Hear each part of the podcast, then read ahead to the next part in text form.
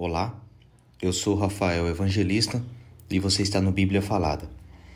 1 Reis, capítulo 7 O Palácio de Salomão. Salomão também construiu o seu palácio e levou 13 anos para terminá-lo. O salão da floresta do Líbano media 44 metros de comprimento por 22 metros de largura e por 13 e meio de altura. Ele tinha três fileiras de colunas de cedro, havendo quinze colunas em cada fileira, com vigas de cedro que se apoiavam nelas. O teto era de cedro, estendendo-se até as despensas que eram apoiadas pelas colunas. Nas paredes de cada lado havia três fileiras de janelas. Todas as portas e todas as janelas eram quadradas, e as três fileiras de janelas de cada parede ficavam exatamente em frente às fileiras de janelas da parede do outro lado. O salão das colunas media 22 metros de comprimento por 13,5 de largura. Ele tinha um pórtico que era coberto e sustentado por colunas. A sala do trono, também chamada de Salão do Julgamento, onde Salomão julgava as questões, era forrada de cedro desde o chão até as vigas. Em outro pátio, atrás da sala do trono, ficava a casa onde Salomão morava. A construção era do mesmo estilo das outras. Salomão também fez uma casa do mesmo tipo para sua esposa, a filha do rei do Egito.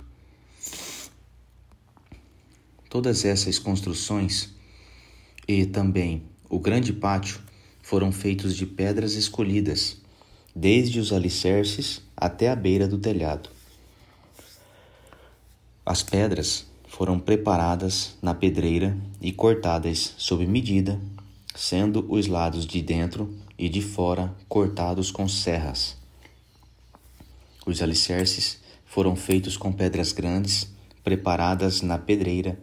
Algumas tinham três metros e meio de comprimento e outras quatro metros e meio de comprimento.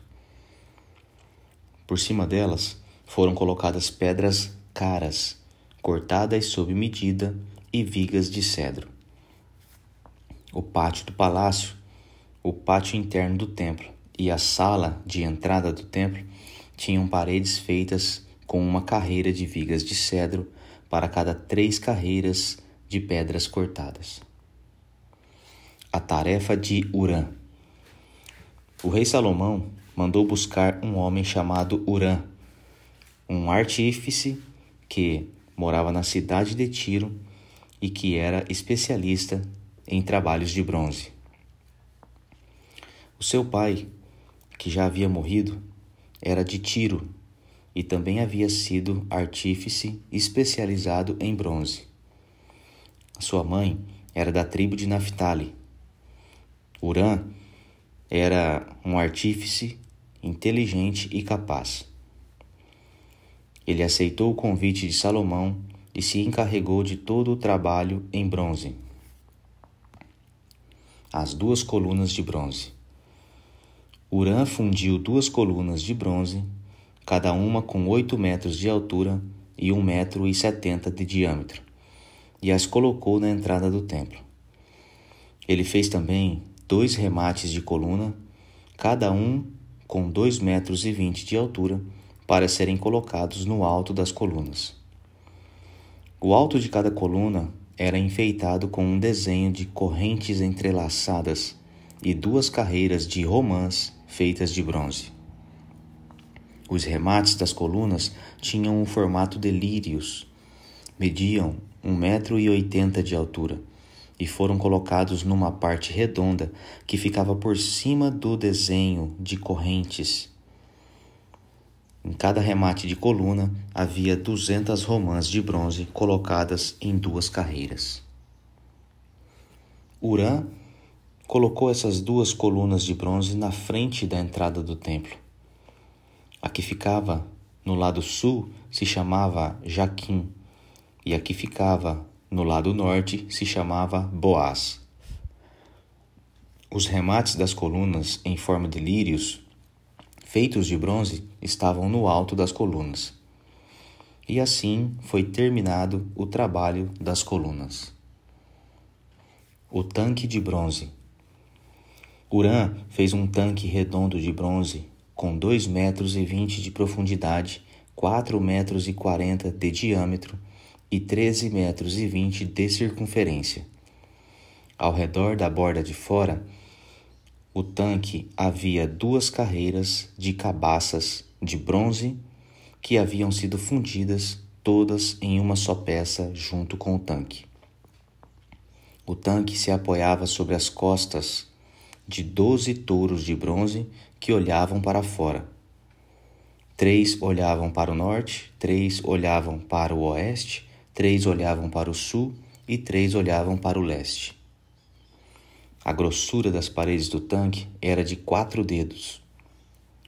A sua borda era como a borda de um copo, curvando-se para fora, como as pétalas de um lírio, e a capacidade do tanque era de mais ou menos 40 mil litros. As carretas de bronze. Urã fez também dez carretas de bronze. Cada uma media um metro e oitenta de comprimento, um metro e oitenta de largura e um metro, um metro e trinta de altura. Elas foram feitas de painéis quadrados que eram montados em molduras. Nesses painéis havia figuras de leões, touros e querubins. E nas molduras acima e abaixo dos leões e de touros havia desenhos de espirais em relevo. Cada carreta tinha quatro rodas de bronze com eixos de bronze. Nos quatro cantos haviam apoios de bronze para uma bacia os apoios eram enfeitados com figuras de espirais em relevo.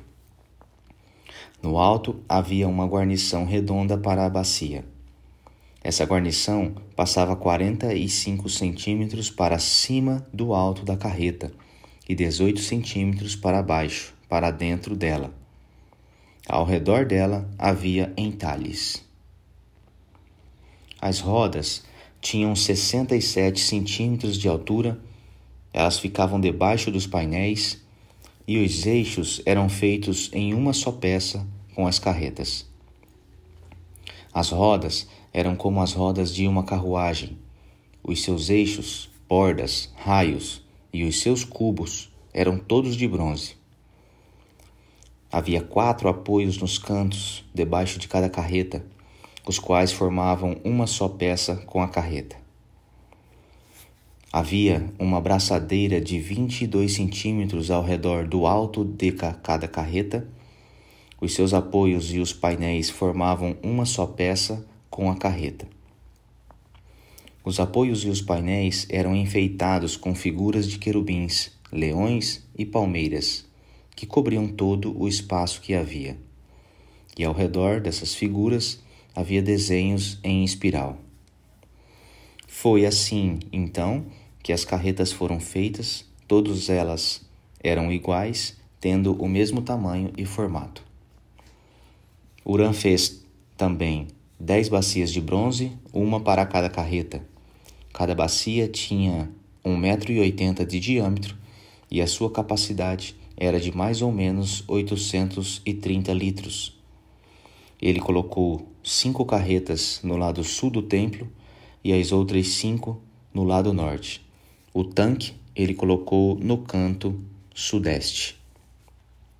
Lista resumida dos objetos do templo.